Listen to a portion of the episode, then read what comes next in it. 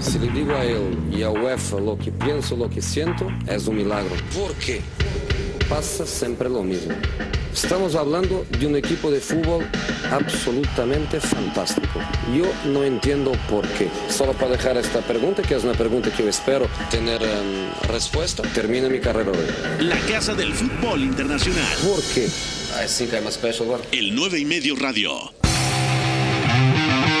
¿Qué pasa? ¿Cómo están? 4 de la tarde, bienvenidos al 9 y medio radio a través de W Deportes. Es miércoles y tenemos muchos temas que platicar. Se confirmó la llegada de Pablo Marí al Arsenal procedente del Flamengo. También hablaremos de la llegada de Suso al Sevilla. Y por supuesto, todo el tema del rumor de Dries Mertens que parece podría estar cerca del Chelsea. También hubo partidos relevantes en la Copa de la Liga. El Manchester United ganó 1 a 0 contra el Manchester City, pero no le alcanzó para superar al conjunto de Pep Guardiola. También en un enfrentamiento de la Premier League, el Liverpool derrotó 2 a 0 al West Ham. Por supuesto, platicar que en la Copa de Italia el Inter se impuso 2 a 1 a la Fiorentina en el Giuseppe Meazza. Y por supuesto, el Real Madrid ha goleado en la Romareda 4 a 0 al Real Zaragoza. Ya arranca el 9 y medio radio. Vámonos. Your job is to tell the truth, okay? Esto es So the next time is finished. el 9 y medio radio. You don't get back in. Gracias a toda la gente que nos sintoniza a través de W Deportes, también a quien lo hace en el podcast, disponible en Spotify y SoundCloud. Hoy tenemos una nueva incorporación, un nuevo fichaje del equipo del 9 y medio radio, el señor Memo Navarro. ¿Cómo estás, Memo? ¿Todo bien? Todo bien, Pepe, todo bien. Perfecto, aquí empezando. Y qué mejor que la primera vez ya acabó la novela de Bruno Fernández para hablar de ello hoy, ¿no? Por supuesto, un tema interesante, la llegada del centrocampista ofensivo al Manchester United, procedente del Sporting de Lisboa. Beto González, ¿cómo te va? Todo bien, amigo, gracias. Igual que Memo, feliz porque la novela terminó. Ya lo decía hace rato, no creo que sea, no creo que haya sido urgente. Era necesario, pero no urgente. Y habrá que valorarlo con cuidado. Y además, pues, más humo del, del mercado de fichajes y muchas cosas que platicar. Bat, Pepe, ¿cómo te va? ¿Todo bien? Todo bien, Pepe. Aquí Otro integrante del Manchester United. Ya estamos abarrotando todo W Radio lleno de Red Devils. Hay tres integrantes del United aquí. Está Fo, está Leo, está Juanma Navarrete, estás tú, está Memo, está Beto. No sé qué es lo que está pasando, el pero. y medio el United, medio- ¿no? Ya sale para el equipo de, de Liga de Medios con nosotros solos, ¿eh? Con el jersey del Con el jersey del United, claro. aparte. No, no, no, no. Necesitamos el uniforme de un equipo ganador. No me digas que tu Atlético. Creo que No, no, no, por supuesto que no. Necesitamos un uniforme que. El de Leeds United. Exactamente, el de Leeds United o el del Atalanta, por ejemplo. Algo todos carismático, ellos ¿no? los que vandalizaron la casa de Woodward. creo, Exact- ayer, estaban exactamente. ahí todos. Ebro. Por fin, pero rindió sus frutos. Por cierto, cuen- jefe de información, muy buenas, ¿cómo está? ¿Todo Hola, bien? bien, ¿tú? Platícales a la gente qué es lo que ha pasado con el director deportivo del Manchester United, Ed Woodward, porque vandalizaron su casa. Sí, eh, en la noche llegaron a- eh, unos 30 este, individuos. Creo que 6 eran... Hooligans, o sea, Ajá, porque seis. son no son aficionados, son hooligans literalmente. Sí, exacto. Y, y empezaron a, a vandalizar su casa. Quisieron este, quemar, entrar y quemar todo lo que encontraban. Qué desastre. Sí, y bueno, y acabó fichando a Bruno Fernández. No Dentro fue un buen mensaje porque, o sea, después de eso... Sintió la presión, entonces Sí. levantó el teléfono y La necesitamos o sea, un fichaje sí o sí o, o queman mis coches. ¿no? Hablando en serio, o sea, es un mal, fue un mal timing para, para anunciar el fichaje porque vandalizan tu casa y luego a los pocos, a las pocas horas anuncias el fichaje que estaba atascado. Seguramente hoy que van sí, a o vandalizar sea, otra vez su sí, casa, sí, su coche, para, si cae para alguien, ¿no? fichar un delantero, así van a ir ahora. Hoy Ferguson lidera la otra caravana para romper los cristales. Queremos casa, de ¿no? regreso a Cristiano Ronaldo. Entonces ya queman. a los Glazer. güey. ¿no? El segundo regreso del retiro de Paul Scholes también estaría bueno. ¿Por qué no? Saludo en los controles a nuestro querido operador, el señor Jesús Guerra. Fuerte aplauso. No, no tienes ahí los aplausos, Guerra, por favor. Ponte carismático contigo mismo. El señor Jesús Guerra. Y ahí es cuando suena a la afición. Ahí está, gracias. Por supuesto a Fo, que también el productor es aficionado.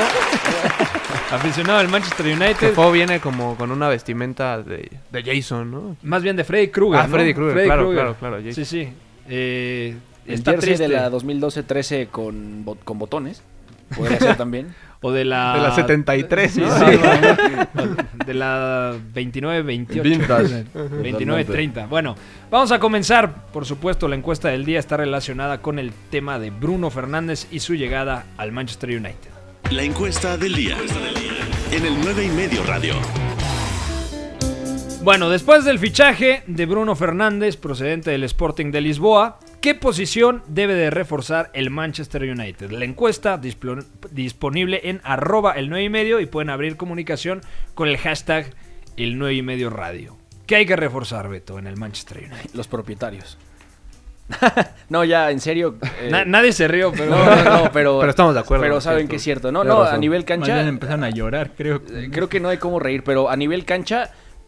Me parece que el central derecho es, es prioridad también. Igual un mediocentro creativo, organizador. Un extremo regateador y otro delantero. Eso para mí es lo que hace falta para que Solskjaer ahora tenga un material completo para competir. que difícilmente van a poder reforzarse en lo que queda de la ventana invernal, No, ¿no? no, Ese es el tema. No O creo, sea, no creo que lo hagan. O sea, durante lo que queda de la ventana de invierno, no creo que vaya a llegar otro fichaje, sobre todo por esta nueva política que había de tres fichajes al año. Pero creo, creo que la necesidad de- del Manchester United radica en afrontar otro tipo de partidos, porque el United estamos acostumbrados a, que lo veamos como un equipo reactivo, a salir a la contra, pero realmente nunca puede llevar el peso del partido a partir del balón. Y creo que un mediocentro o inclusive un delantero hábil para juego directo y descansar en campo contrario, creo que esas son otras dos necesidades que el conjunto de Solskjaer tiene. Entonces dice Beto que le falta pues prácticamente 11 jugadores, ¿no? Sí. Ha llegado Bruno Fernández para darle mayor creatividad en el último cuarto de cancha. Desde tu punto de vista, Memo, ¿cuál es la posición que más se tiene que reforzar hoy en día el United? Yo en primera instancia coincido totalmente con Beto. Son varias las posiciones. El lateral izquierdo, el centro delantero, un extremo por derecha. Pero el, eh, la prioridad ahorita mismo es un medio centro organizador. ¿Como quién? Si le ponemos nombre a esa posición, porque hay que recordarle a la gente que Paul Pogba todavía eh, tendrá seis meses, pero se irá el próximo verano, porque ya no está contento en el Manchester United, porque la Juventus está apretando para intentar ficharlo, y porque si no tienes un jugador cómodo en la plantilla, y además que crea un ambiente nocivo, pues tampoco tiene caso mantenerlo, ¿no? El tema con Pogba es que en estos seis meses o cinco meses, porque queda febrero, marzo, abril, mayo, cuatro meses realmente de competición, tiene que tomar ritmo para llegar en buen nivel a la Eurocopa de 2020, ¿no? Sí, y en, en la mañana se la tiraba a un amigo precisamente que me preguntaba, ¿tú qué mediocentros podrías ver? Uno que Yo lo tengo muy claro, ¿eh? A ver, vamos a Yo, ver lo- si yo lo tengo muy claro, a ver si es el mismo. Le puse un par de opciones y la segunda es como tirándole a jugar videojuegos, pero imagínate lo que sería. La primera, Mark Roca, para, para atacar en posicional y para dominar con pelota, me parecía buenísimo. Que se adapta a la Premier es otro boleto. Y el otro que sería lo utópico, lo ideal, Joshua Kimmich, nada menos que el mejor del mundo. Pero es poco viable. O sea, Kimmich Muy no va a viable. abandonar el Bayern Múnich Sí, para ir hoy en día. A menos que lleguen los ¿no? jeques, nos rescaten y le digan al Bayern Múnich, ten 200, No, no, 200 no. Es que más allá adiós. del dinero, yo creo que Kimmich Por proyecto deportivo o sea, no se va a ir. Joshua Kimmich iría- no le interesa. No le interesa. Bueno, Y aparte los jeques ya ni siquiera quieren al Manchester, ya están a punto de comprar al Newcastle, entonces qué vergüenza. también va a ser un, ahí Tam- un tema, ¿no? Y dentro de la isla yo creo que un mediocentro igual y no del corte 100% organizador, pero creo que el más hábil dentro de Inglaterra podría ser Declan Rice. Y creo que la política del- de los fichajes del United orienta a ir por los jugadores ingleses y creo que Rice ¿Cuánto te va a pedir el West Ham? Es el tema. 80 Y no los vale. y, y Declan Rice, perdón, no vale ni 40. No. O sea, Menos es un buen... yo soltaría por Rice 45 a lo mucho, pero difícil 45 que... Puedes encontrar 40 en- también- en, en bonos como lo hizo ahorita el Manchester United. Quizá, En- quizá, ve- perdón, En Madrid puedes encontrar también alguna opción eh, buscando la cláusula de Thomas. De Ese, ese sería muy bueno, sí, sí. Ah, está muy Porque sí tiene una, cap- una cláusula baja, relativamente baja. Tengo entendido que eh, cercana a los 60 millones de euros. Habrá que verificarlo si todavía continúa. Pero si le pones 60 melones al Atlético, yo creo que, Que sí, lo, sí lo pueda soltar, ¿no? Sí. Yo sí lo veo... Quizá te pilla 70 cuando mucho y se acabó. Pero si es cláusula, llegas que con los exactamente. Con 60 eso y negocias ya, con el jugador. sí. Como lo hizo el City con Rodri Hernández en su momento.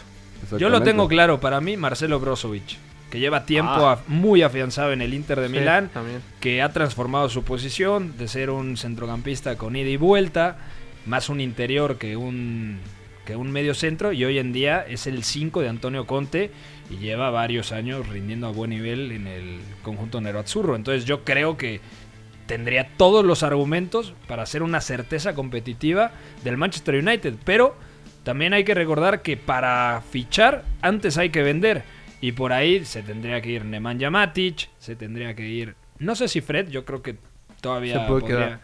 pero Andreas Pereira, obviamente Jesse Lingard, bueno, a Lingard yo hasta lo regalo. eh, Hasta dejaría Hasta- que me paguen por, por, Sí. por regalarlo, imagínate. Entonces, hacer caja para traer un par de refuerzos importantes. Porque hoy en día, yo creo que muy pocos jugadores fuera de Inglaterra quieren jugar en el Manchester United. Porque el, el proyecto es muy inestable. No le seduce la idea de llegar a un United que le falta calidad colectiva y sobre todo calidad eh, individual. Sí, no, y, y además, y lo habíamos comentado aquí hace unos días, que eh, el proyecto no es atractivo fuera de Inglaterra, precisamente empezando desde, desde los dueños, desde lo administrativo, luego a nivel cancha, que no hay certeza ni siquiera de que Ole Gunnar Solskjaer siga la siguiente temporada. Eso también es algo que tenemos que observar muy bien. Después, fíjate, lo de Brozovic me gusta mucho porque es un mediocentro que aparte de haber reconvertido su posición y su rol, es muy físico. Sí. Es algo que le viene muy bien a la Premier y que para nada es de Manja Matic, es muy superior en muchos registros, pero ese físico también le permite a United jugar un poco más a lo que la Premier exige, ¿no? Segundas jugadas, juego directo, juego aéreo, te aporta mucho más. Habrá que ver entonces, lo mismo, el tema del entrenador. Si Solskjaer se queda, pues ver qué tan plástica es la idea. Y si no, y si es Pochettino, que ya suena, imagínate. Ojo Una gran a, herramienta. a- a lo que dice, por ejemplo, el portal OneFootball, 25 de mayo del año pasado, que la cláusula de Thomas es de 50 millones de euros, porque en aquel entonces estaban muy interesados el United, el Arsenal y el Inter de Milán. Es que es muy buen candidato. Si son Es- inteligentes, hay que subirle un poquito la cláusula, ¿no? Y que el United también en el, en el afán de hacer caja, pues alcance a renovar a Nemanja Matic, porque recordemos que se va libre en junio. Bueno, Hay negociación. ¿les gusta lo de Bruno Fernández? Sí me gusta. ¿Es lo que necesitaba el United?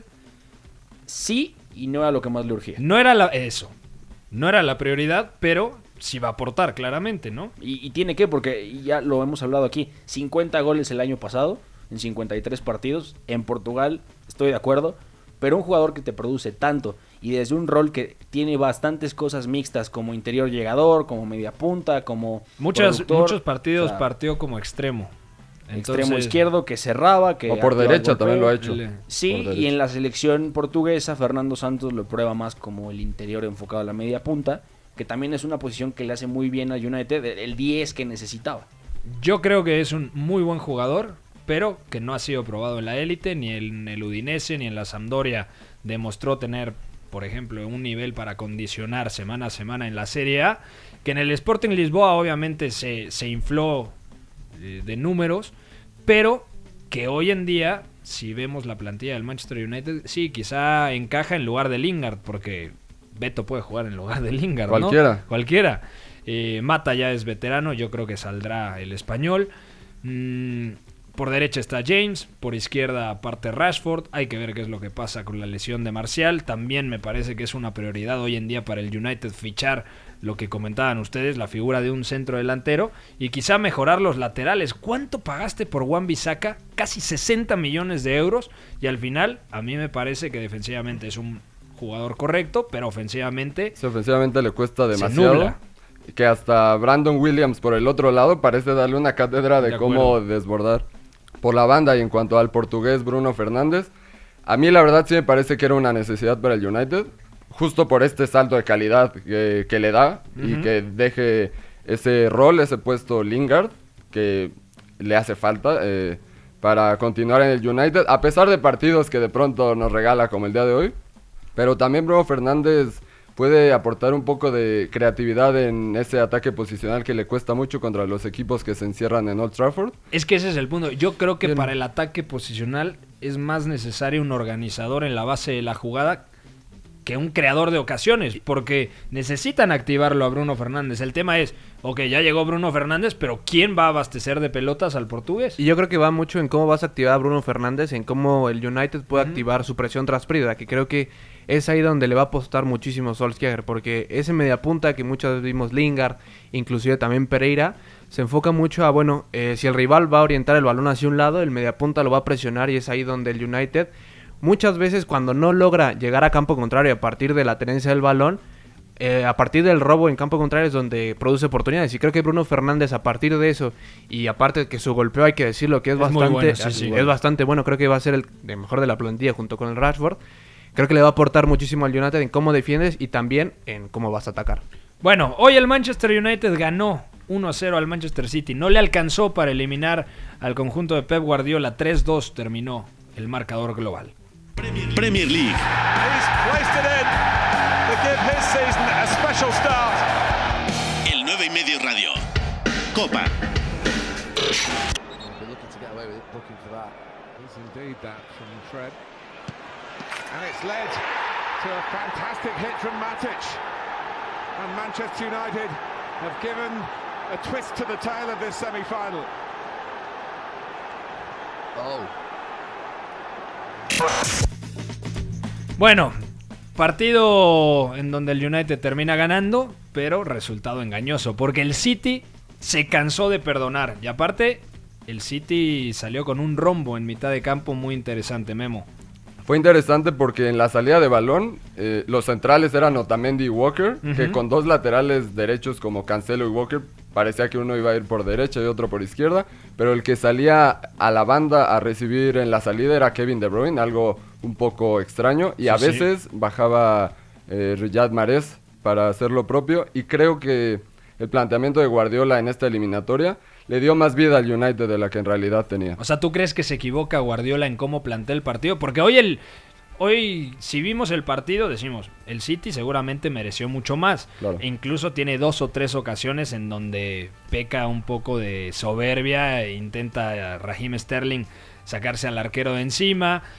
O sea, el partido era para que lo ganara el City por la cantidad de ocasiones que generó. Luego, en el cierre de la primera parte, se encuentra un gol a balón parado, producto de un rebote, Nemanja Matic, que el serbio más tarde se iba a ir expulsado. Pero en términos generales, podemos decir que fue una actuación convincente del United. No sé si convincente, pero al menos sobrevivió y creo que es algo que ninguno de nosotros nos esperábamos. Creo que llegar a, llegar a 90 Hasta el minutos... plan B teníamos ya del programa para Exactamente. Hasta, United. hasta los 90 minutos el United todavía podía alargar esto y inclusive ganarlo y creo que es un punto positivo en el aspecto de que bueno, te enfrentas a un equipo de Guardiola, el City, pero también hay que verlo del otro lado, porque creo que de, dentro de las tantas fallas que hubo en el City, también hay cierta desconfianza creo por parte de los delanteros. O sea, el chino eh, el chino Silva ahí teniendo el arco de frente no quiere tirar. Creo que también el City tiene que replantarse un poco las cosas y decir, bueno, sí somos superiores al rival, pero al final se nos va la Premier, no sabemos si se nos va a ir la Champions, entonces hay que afrontar las cosas de manera diferente. Es que no se le puede ir la Champions al City. O sea, ese es el tema, porque obviamente la Premier, imposible que alcancen a Liverpool. Ya platicaremos de la victoria del equipo de Jürgen Klopp el día de hoy en campo del West Ham, pero sin poder aspirar a la Premier, tienen que enfocarse en Champions. Y días como hoy, en donde no tienen contundencia, son las que ponen en duda si realmente el City es un candidato real a pelear por la Champions esta temporada. Exactamente, y más de convincente la parte del United, creo que es más un poco decepcionante el City, ¿no? Cómo afronta el partido, quizá, como bien decía Memo, y lo estábamos viendo en redacción, eh, tenía que proponer un poco más de presión alta e ir por el partido desde el primer minuto y creo que pecó un poco de, bueno, hay que esperar a ver lo que sale el United y creo que eso en Champions te va a pecar muchísimo, sobre todo contra rivales de esa talla. Pero ¿no? fíjate que, eh, y es interesante porque el United está sentando un plan por fin. Y, y nos hemos tardado en, en- en decirlo. Hoy con línea de 5 además. que ya la ha repetido en varias ocasiones. Solskjaer lo hace las dos veces contra el Liverpool. Recientemente lo, lo volvió a hacer en Premier. Ahora lo hace contra el City. Y no especula Solskjaer. La verdad es que es, el, es la estructura que mejores resultados le da. La que menos expone a, Lu- a Luke Shaw. La que incluso le permite ir más arriba a Harry Maguire. Que ya en campo contrario suma más. Y es mejor con la pelota. Incluso apenas en FA Cup hace gol de- desde fuera del área. Y a- además me parece que el United sí está entendiendo por fin Solskjaer y Felan están entendiendo dónde están las fortalezas de la plantilla y saben que muchas veces no van a poder dominar en posicional, entonces apostar ¿por qué? Por la presión tras pérdida, Es que por se las siente más cómodo corriendo Eso es. que dominando en campo Y- rival. y, Y- alguien detrás de los puntas, que es lo que es lo esencial, alguien que te pueda respaldar los apoyos de Marcial, que te recargue el área y que además te ayude a orientar la presión por un lado y por el otro a intentar limitar lo más posible las cadenas largas de pases que por ejemplo el City te hace y que luego cuando llega y, y- y tiene una transición ofensiva que tiene espacio como la falla de Sterling donde quiere sacarse a Claudio Bravo no te llegue tan arriba el tema es ya luego que, que este equipo le cuesta trabajo mantener un bloque compacto. Muchas veces Solskjaer en los partidos se ve cómo hace las señas con las manos gráficamente. De juntos, ¿no? Juntos, compactos. Muchas veces lo hace y les marca la línea aquí, la línea aquí, júntense. Y ese es un verdadero problema. También hay que destacar que el ideal para este tipo de plan reactivo de Solskjaer es Marcus Rashford. De acuerdo. Y lo demostró en la primera vuelta en el Etihad de la Premier League. Y hoy les faltó eso porque llegaban quizás a tres cuartos de cancha y no tenían ni idea qué hacer ni Lingard ni Williams. Greenwood desaparecido eh, también. Pero Incluso no pensabas, por ejemplo, que Daniel James el día de hoy podía jugar junto a Greenwood y a Marcial. O Claro, sea, para- no para partiendo explotar de- del centro, sino cayendo a banda derecha. Pero es que lo de Lingard, caramba. Ajá, por la banda y sobre todo con este rombo que plantea Guardiola, hasta hipotéticamente hubiera funcionado muy bien al United. Pero también hay que destacar de Solskjaer el día de hoy, eh, cómo saca el balón jugando. Con Freddy y con Matic, desde su propia área, se arriesgaron ante la presión alta del City. 3 más 2 en salida, sí. Pero siempre. con el giro de Fred, que creo que es de lo mejor del United últimamente, eh, logró superar esta, esta presión y ahí conseguían algunas avenidas por los costados. Y la incógnita es, sí, el United tiene un plan, pero tiene un plan solo para el top 6, ¿sabes? O sea, De hecho, ha competido bien. En la Sí, victoria claro. 4-0, recuerdan, al Solamente- comienzo de temporada contra el Chelsea. Sí, Y es circunstancial porque el Chelsea también comete muchos errores. Sí, de acuerdo. solamente ha perdido contra Liverpool de ese top 6. Y... Es el único equipo que le ha sacado Sí. un empate a Liverpool. Para Exactamente. empezar, ¿no? O sea, Pero al final te restan otros 12 partidos. Al Crystal Palace, al Southampton. Bueno, el ¿Qué- Palace es el equipo trampa para todo el Big Six. el también. Burnley, el Burnley que te saca puntos en, en Old Trafford y le ganas primero en Tough Moor. Entonces creo que ese tipo de planes de juego, o sea, la idea de juego en concreto del United contra equipos que se defienden un poco mejor o, o, vamos, en su propio campo, creo que es ahí donde se le va a complicar y si no resuelve eso, creo que el United no va a poder aspirar a Champions League. Bueno, hasta aquí dejamos el tema con Inglaterra. Vamos rápidamente a platicar el resultado de Copa Italia. El Inter ganó 2 a 1 a la Fiorentina. Lo platicamos brevemente y le marcamos a Paco Quinzaños después, después de la pausa para analizar a fondo la victoria de los dirigidos por Antonio Conte. Una giornata ricca chiaramente di, di emozioni, Serie A. ma che ci arrivo con tanta serenità e ci arrivo anche con tanta felicità. El 9 y medio radio. Copa. Intanto avanza l'Inter sulla corsia di destra, colpo di destra di Milenkovic, arriva Barella, conclusione al volo e rete di Barella al ventiduesimo minuto, Inter di nuovo in vantaggio con Nicolò Barella che scarica il suo destro di controbalzo nell'angolo più lontano, gol meraviglioso per qualità di tiro. Che gol che ha fatto! E il pubblico di delle Meazza tutto in piedi. Ganó el Inter de Milán 2 a 1 a la Fiorentina, partido parejo, también lo teníamos aquí en la redacción, en nuestra multipantalla. De un lado teníamos la Copa de la Liga con la semifinal entre City y Manchester United, por cierto la final será Aston Villa contra Manchester City y del otro lado en la otra pantalla teníamos el Inter 2, Fiorentina 1. ¿Te gustó el Inter? ¿Qué podemos destacar? Gol de Nicolo Varela, además volvió a jugar Alexis Sánchez en esta ocasión detrás de Romelu Lukaku y de Lautaro Martínez y debutó el fichaje estelar, el bombazo de invierno, el danés Christian. Eriksen. Que decíamos, Pepe, que Eriksen, de venir de, una, de un finalista de Champions, de un proyecto como el Tottenham de Pochettino a ir a un Inter, es algo sorpresivo porque esperábamos un salto mayor, pero bueno, es que en Inter todos están encantados y creo que lo que plantea Conte es en un principio que no se le vaya el partido como muchos otros, entonces creo que con esa ese triplete adelante de Lautaro, Lukaku y Alexis Sánchez te puede aportar muchas cosas, ¿no? En un inicio Alexis Sánchez con sabemos de las capacidades del chileno te puede aportar muchísimas posesiones largas y también que el Inter des- de- descansa en campo contrario y Nicolo Varela sabemos que es muy bueno pisando el área, entonces creo que el Inter apeló a lo que venía haciendo, pero añadieron ese plus de Alexis Sánchez que poco a poco mientras que se recupere creo que puede ser un arma muy válida para Conte. Interesante porque no juega Marcelo Brozovic y en este 3-4-1-2 coloca a Nicolo Varela y a Matías Vecino en el doble pivote precisamente para darle libertad a los tres de arriba. Eh, ¿Alguna sensación que quieras dar de este partido, Beto? Me agrada que es complementario este doble pivot, sobre todo porque Matías Vecino siempre que juega acompañado va a ganar una altura. Y eso, eso es clave, porque, por Y protegido por los tres centrales también. aparte, y, y me parece que, digo, si bien Candreva no, no, quizá no casa tanto a menos que estés más tiempo en campo contrario, que no tengas que hacerlo correr demasiado y que puedas conservar la pelota en, en territorio rival, vale, pero vecino te ayuda precisamente a eso. Ganas una altura, el medio campo está asimétrico, entonces Varela que si le das protagonismo en, en la base de la jugada, puede, puede resolverte algunas cosas, puede sortear presiones, puede incluso ligarte algunos pases buenos, ayuda mucho. Me gusta que ahora Alexis, más que estar entre líneas, desciende sobre la izquierda, también es importante porque le das más protagonismo con pelota, puede acelerar las posesiones. Y aparte, qué bueno que debuta Christian Eriksen en un partido contra un rival que tiene una estructura similar y que se lleva encerrada atrás. Sobre todo porque Christian Eriksen venía de ser el jugador que más ocasiones de gol había generado en la Premier desde que llegó en 2013. De acuerdo, pues bueno, vamos a ir a una pausa y al regresar seguimos platicando de la victoria del Inter de Milán en Giuseppe Meazza 2 a 1 contra la Fiorentina. Vamos y venimos, no se mueva del 9 y medio radio.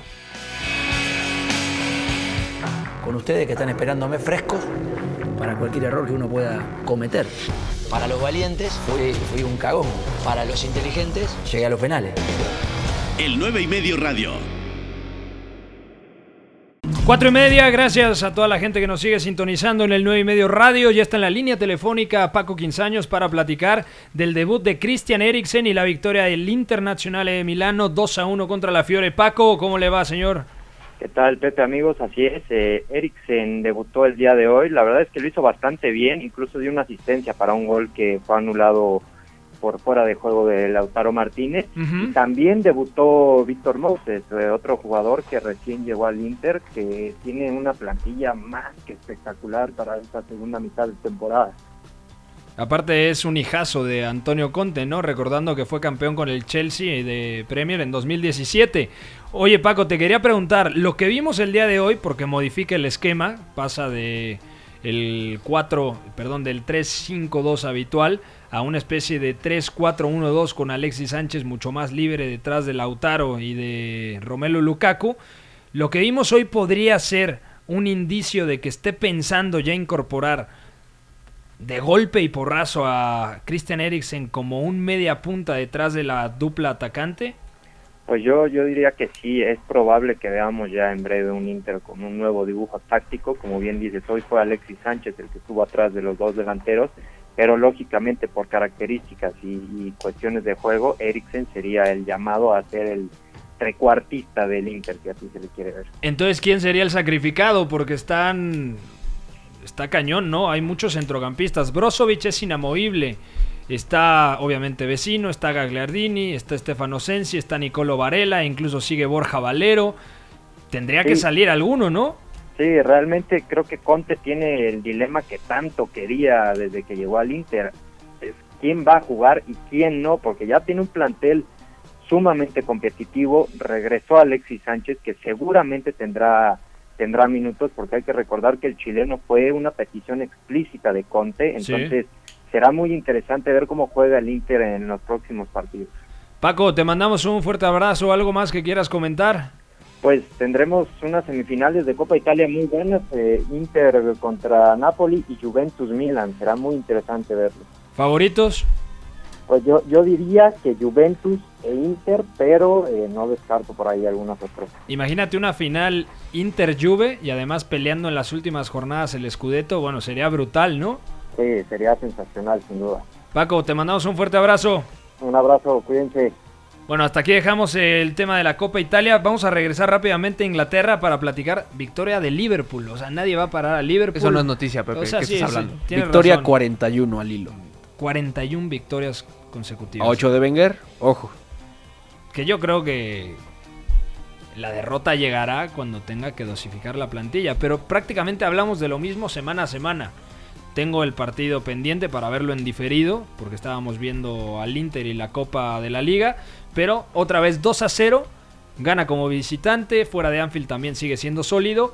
Eh, los goles los marcaron el primero Mohamed Salah de penalti y el segundo Chamberlain, que de a poco recupera sensaciones. Y la mala noticia dentro de la victoria del conjunto red es la lesión de Divock Origi. que poco a poco es lo que estábamos, bueno, no esperando, porque son malas noticias, pero decíamos que era impresionante que como a este ritmo Liverpool no, no consiguiera tener tantos lesionados, ¿no? Y primero cae Mané, luego cae Origi, habrá que ver si poco a poco el Liverpool, como dices Pepe, va dosificando los esfuerzos porque es altísimo el ritmo que se juega en Premier, le viene bien el descanso a nivel de Premier League en estas primeras semanas de febrero y creo que eso es un punto positivo para los de club. El, el descanso a ver cómo es porque viene tiene el replay de FA Cup. FA Cup. Pero ya y, desde digo, que... están en pleito ahí F- la FA con la Premier y Klopp está en medio, pero va a jugar seg- según con la sub-23.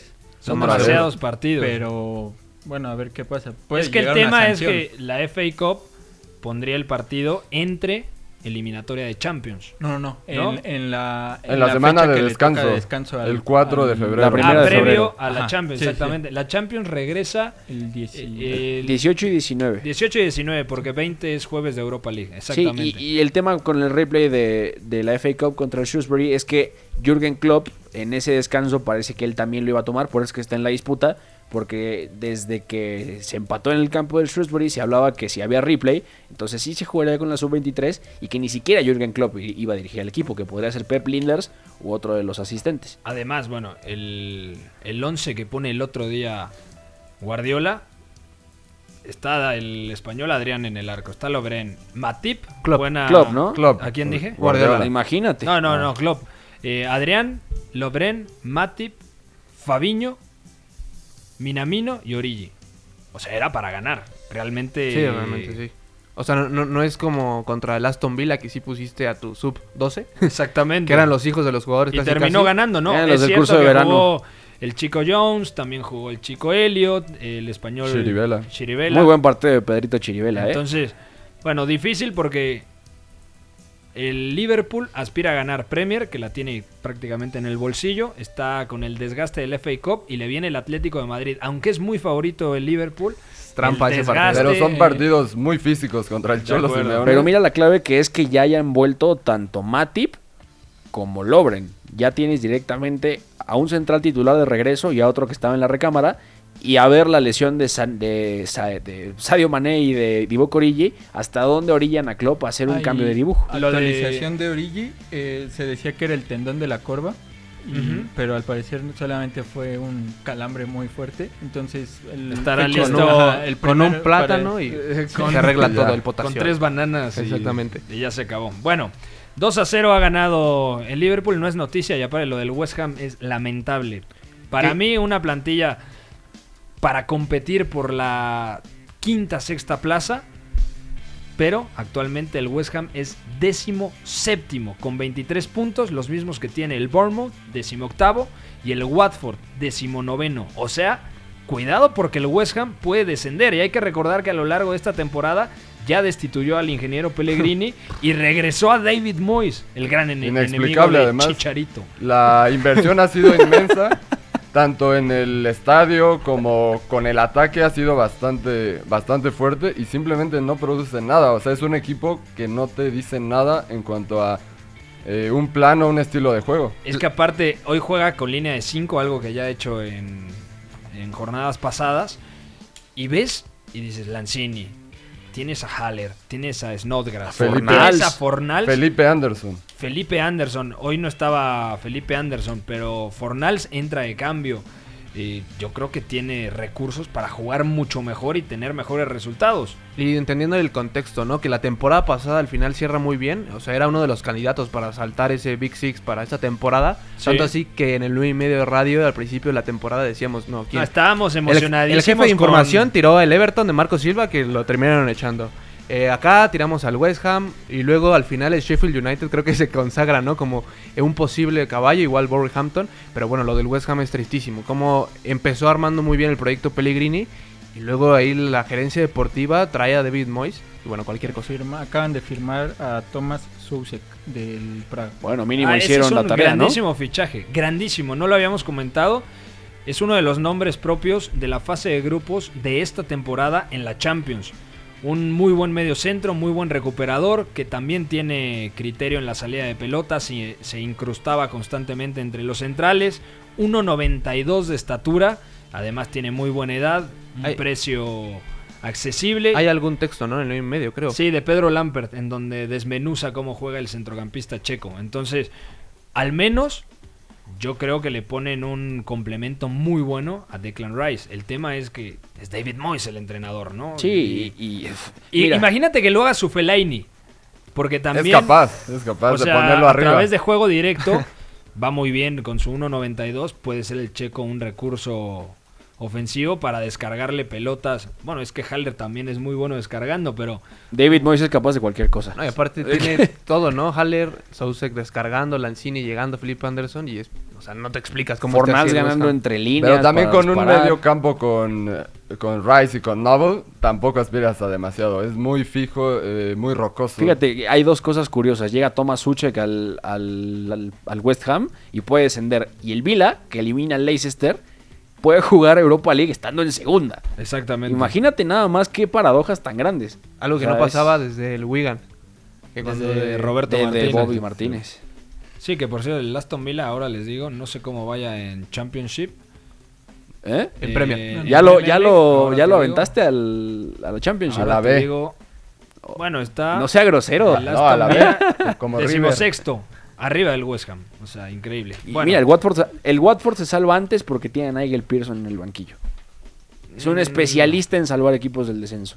Y Es lo llegó a hacer con el El Leicester. Caruso Lombardi de es Inglaterra. que no hay, Ese vende humo descendió a todo lo que tocó. no hay mucho de dónde elegir porque el Burnley, el Newcastle, el Brighton, el Aston Villa, el West Ham, el Bournemouth, el Watford, el Norwich. Bueno, el Brighton tiene carisma. Además, Graham Potter es un loco. No, y el Newcastle tiene mayor calidad individual. En Almirón. Y Jo- Steve Joelinton Bruce. está lesionado, ¿no? Joelinton se lesionó. Alan San Maximán que se rompe la pierna corriendo a 40 kilómetros por hora. Es fascinante también. Se rompió la pierna. Bueno, se desgarró el músculo. El, el- Ah, bueno. el- No, no, no. no el venda- aductor, me parece. ven- vendiendo Ah, humo. eh, cruzado de- dos veces, ¿no? Hablando de gente que se rompió la pierna, bueno, el, el tobillo ya regresó André Gómez a, a los entrenamientos. Rapidísimo, con el ¿no? Buena Sí, noticia. ya, eh, o sea, fue hace... Fueron dos, Dos meses. meses. dos El Everton lo, es- lo extraña mucho. Sí, Fue el, 10 el Ahí 16 de diciembre, me parece. se La, viene la, remontada 15 y de ese cuarto lugar del Everton. Y con. Carleto, con Carleto aparte. Bueno, eh, hasta aquí dejamos el tema de la liga inglesa. Vamos a platicar lo que sucedió el día de hoy en la Copa del Rey. La Liga. El 9 y medio radio. Copa. Bueno, resultados en Copa del Rey. El Valencia elimina en penales al Cultural Leonesa, equipo que había dejado fuera en la ronda anterior al Atlético de Madrid. El Rayo Vallecano cae en Vallecas 2 a 0 contra el Villarreal. El Badajoz cae como local contra el Granada. La Real Sociedad sigue adelante y derrota 3 a 1 a los Asuna en un buen partido. Y el Real Zaragoza cae en la Romareda contra el Real Madrid. De a poco, cuidado que el Real Madrid aspira al triplete. Aspira al triplete y vuelve a la normalidad todo, ¿no? La Copa del Rey. O sea, da sustos como lo del Valencia, pero al final... Lo del que- Barcelona también en Ibiza. Exactamente, pero al final, bueno, están los equipos que a priori deberían de estar, ¿no? Y, y el Real Madrid, creo que Zidane está encontrando ya soluciones, no solamente ya para afrontar partidos de realmente exigencia, sino también para dosi- dosificar la plantilla. Hoy juega Valverde, por ejemplo, de interior derecho. Juega Tony Cross de medio centro. Juega James Rodríguez.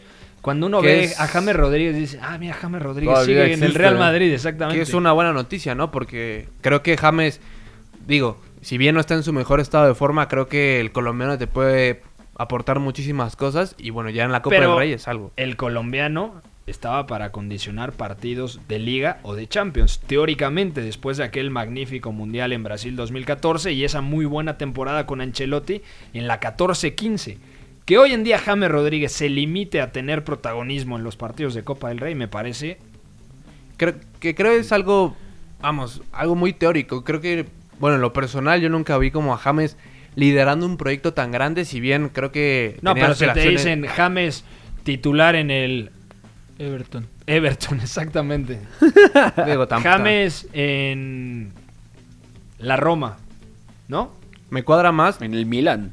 O sea, En el Milan. En el Milan. O sea, por Bueno, ejemplo, en en el el rol de Chalhanoglu, obviamente dices, ah, bueno, claramente James Rodríguez. Incluso en el Bayern tuvo momentos buenos, Sí. pero con mucho contexto. Y es que es muy ¿eh? específico. James. terminó siendo Bueno, yo creo que un poquito más, pero iba a decir un Coutinho cualquiera. O sea, ¿no? que- creo que es de esa camada de jugadores o un poco enganches que se tuvieron que adaptar a ser mediapuntas y que también están ahí paseando por el interior como, como Quintero, como James Rodríguez, un poco también como Coutinho, o sea, jugadores muy específicos que al Es final que- necesitan de un sistema y creo que James... Necesitan que el sistema se entregue a él.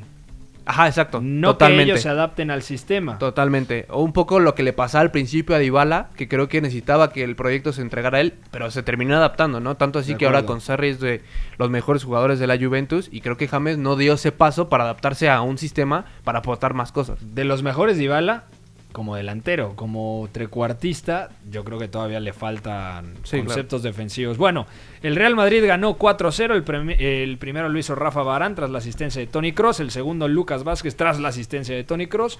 El tercero Vinicius tras pase de James Rodríguez. Y el cuarto Karim Benzema tras la asistencia de Dani Carvajal 4 a 0 y el Madrid toma una confianza tremenda, ¿eh? porque en Liga es puntero, en Champions le toca un partido durísimo del Manchester City, pero de a poco el equipo dirigido por Zinedine Zidane, ese que no nos convencía por ahí de octubre, noviembre, hoy en día podemos decir que, que es uno de los candidatos a poder ganarlo absolutamente todo. Y ojo porque aparte de las soluciones con pelota, en posicional, con posiciones largas, la pelota parada está siendo clave. Ha abierto, y lo leí en Twitter hace rato, ha abierto el marcador mediante pelota parada en cuatro de los últimos siete partidos. Bueno, el otro día cómo gana el partido contra... Contra el Getafe. no, contra el Valladolid. Ah, en también. El José Zorrilla, centro de Tony Cross y remate De Casemiro. Bueno, con, de ese, Nacho. con Nacho, ese guante Nacho. Puedes entrar lo que quieras. Entonces, de verdad.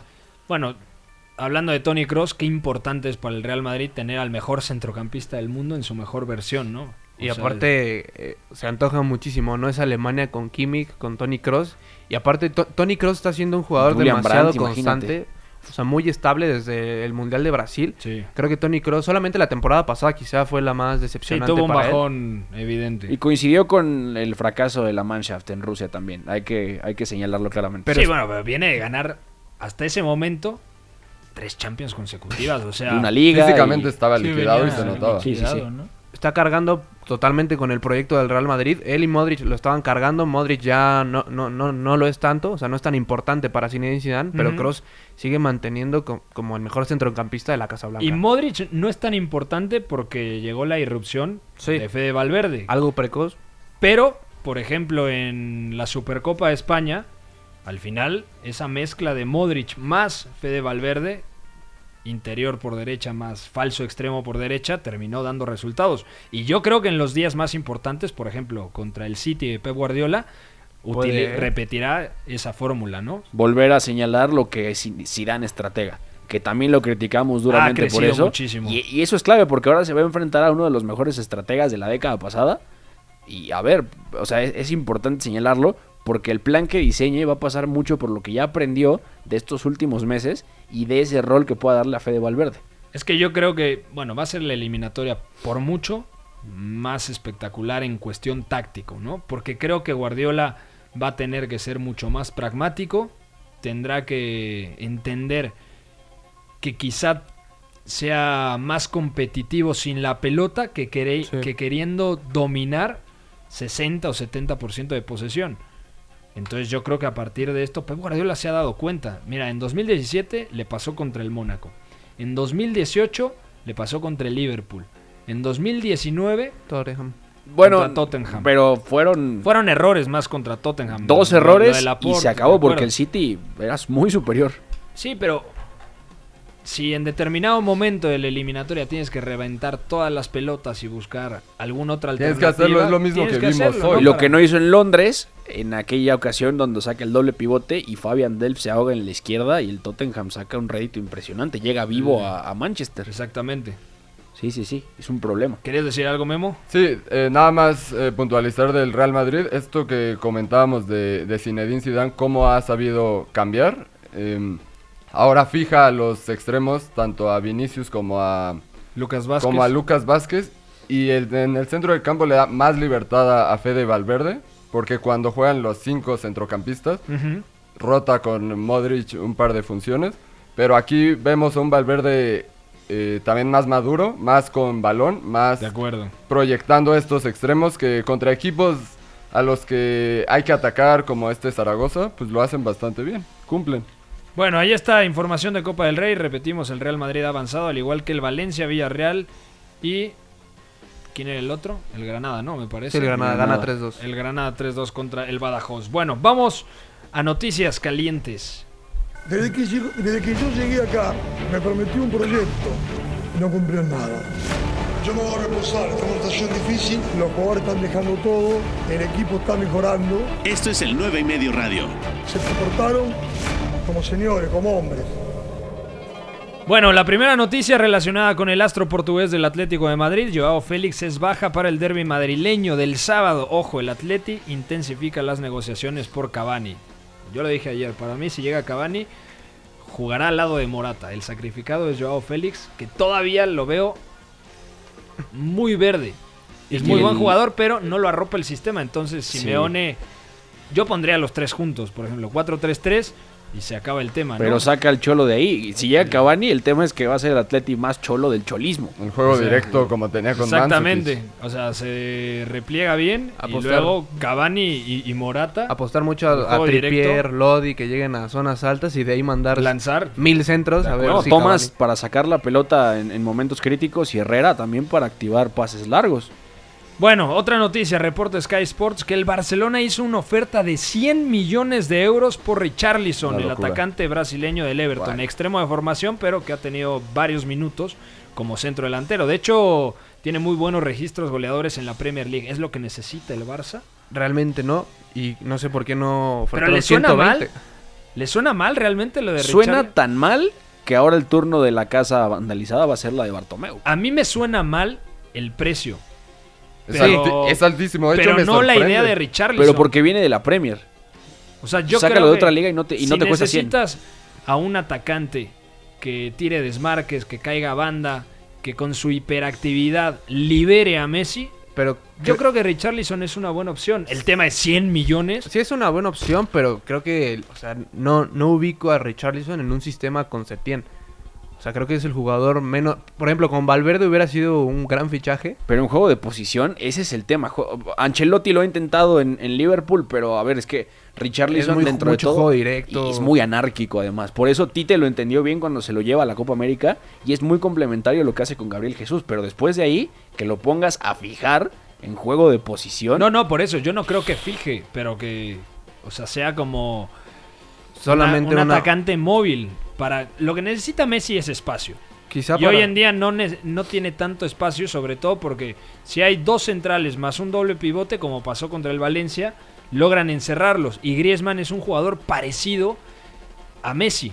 Entonces, si no entra Arturo Vidal y agita llegando desde atrás, se queda en un espacio de, de influencia bastante limitado. Por eso yo creo que Richarlison a mí sí me sonaría. Para mí me sonaría todavía más, o sea, mantener a Carles Pérez. Creo que Carles Pérez podría fijar muy bien a- en, banda y también darle ese espacio a Messi para que influyera un poco en esa zona de los centrocampistas. Igual Richarlison podría ser. La de Tadic ayer a mí me parece que al final fue puro humo, me parecía No, muy bien claro, tirada. eh, Lo desmintieron, pero hoy se volvió a reactivar el, el- el interés y decía la prensa española que mañana viajaba el representante de Tadic a, a Barcelona. Pero en Tadic poniendo de cara a. Messi, Pero ¿dó- ese sí te ¿dónde puede- ves a Tadic? haciendo de centro delantero. Como O sea, si fuera pero Karim por- Benzema. Pero Como por si- Griezmann. ¿O Es por que quién? es muy Con el extra- sistema que está, que está usando Es ahorita que yo, creo que podrían jugar los tres centrales, dos abiertos, y en lugar de jugar tres en mitad de campo, un doble pivote, Busquets, Frenkie y De Jong, y luego probar con tres arriba. Suicida. Pepe. Está muy... Pero Ese- veremos ese también tiene, mañana. O sea, ese tiene al Di- final, eh, todo lo que haga Setién es medio suicida porque ha jugado 3-3-4, o sea... Pero encima eh, es lo que llegue al Barcelona va a obligar que Setién cambie el esquema. Independientemente del fichaje, va a tener que hacer que cambie Pero el tiene, esquema. tiene que tener mucha influencia Setién en lo que elige el Barcelona. Y sobre todo, deben entender, lo ideal para el Barça sería que fueran por Lautaro Martínez o por Sí, Timo claro. Werner. Los dos atacantes más parecidos a Luis Suárez. Obviamente no se puede porque uno está a punto de, ganar la Bundesliga y el otro pelea por el Scudetto con el Inter de Milán. Entonces, si es imposible sacarlos de Milán y de Leipzig, hay que ir por una solución a seis meses. ¿Y quién creo que puede ser una solución y aparte no a un costo tan elevado? El serbio Tadic, que ya va a cumplir 32 años y que en todo 2019 produjo nada menos y nada más que 50 anotaciones entre goles y asistencias. Pero el tema es el contrato que tiene con el Ajax y todo lo que salió a partir de las semifinales de Champions, porque él renovó hasta 2023 y todavía le van a hacer el curso de entrenador ahí. Tiene el futuro asegurado Dusan Tadic en Ámsterdam. Por eso a mí, a mí es lo que más raro me parece de todo esto, que haya sonado para el Barcelona cuando tiene todo el futuro hipotecado ahí en la capital. Pero nada más, o sea, no, no irían eh, por un, una contratación, eh, sería nada más cedido por estos seis meses. Cedido. O sea, sí, sí. sería un, un Boateng o un... Pero en bueno. No, pero el Ajax O sea, no, no, lo va me a dejar así como, ah, sí, te lo doy cedido. No, tendría que. Las formas del Barcelona también son otro debate aquí, ¿eh? A, a quien sea pedirlo seguido seis meses, así como eh, Rodrigo Moreno, que ahí sonó Bruno Fernández como Sí. compra y seguido al Valencia. Hombre, por favor. Ya doy estos, osta- eh, estas tres noticias y nos despedimos, ¿vale? Pablo Marín, nuevo jugador del Arsenal, la operación por 10 millones de euros. El zaguero llegaría procedente del Flamengo. Bueno, ya llegó, ya es oficial. Mañana desmenuzamos y platicamos a la gente quién es Pablo Marí. El Sevilla oficializa la llegada de Suso. 18 meses de préstamo con compra obligatoria de 20 millones. Y además, el Chelsea busca a Mertens para verano, según se ha filtrado. Eh, el Inter ya tiene acuerdo. ¿El Inter ya tiene acuerdo? O sea, según ya tiene un precontrato con Mertens. Con Mertens, pero el, eh, el Chelsea se metería ahí para poder... O sea, el precontrato se puede romper fácilmente, entonces... Bueno, y por último, Steven Bergwijn ficha por el Tottenham. Mañana platicamos cómo juega Steven Bergwijn, una perla del fútbol holandés que necesitaba salir sí o sí del PSV Eindhoven para recalar en un equipo de mayor jerarquía como el caso del Arsenal, del, Arsenal ¿eh? del Tottenham. Ya nos vamos a nombre de Juan Babuchas, de Beto González, de Memo Navarro, de Bat Pérez. Soy Pepe del Bosque. Mañana nos vemos aquí en punto de las 4 de la tarde. Bye bye. Mira, también puede salir aquí una lista de agravios comparativos, pero no acabaríamos nunca.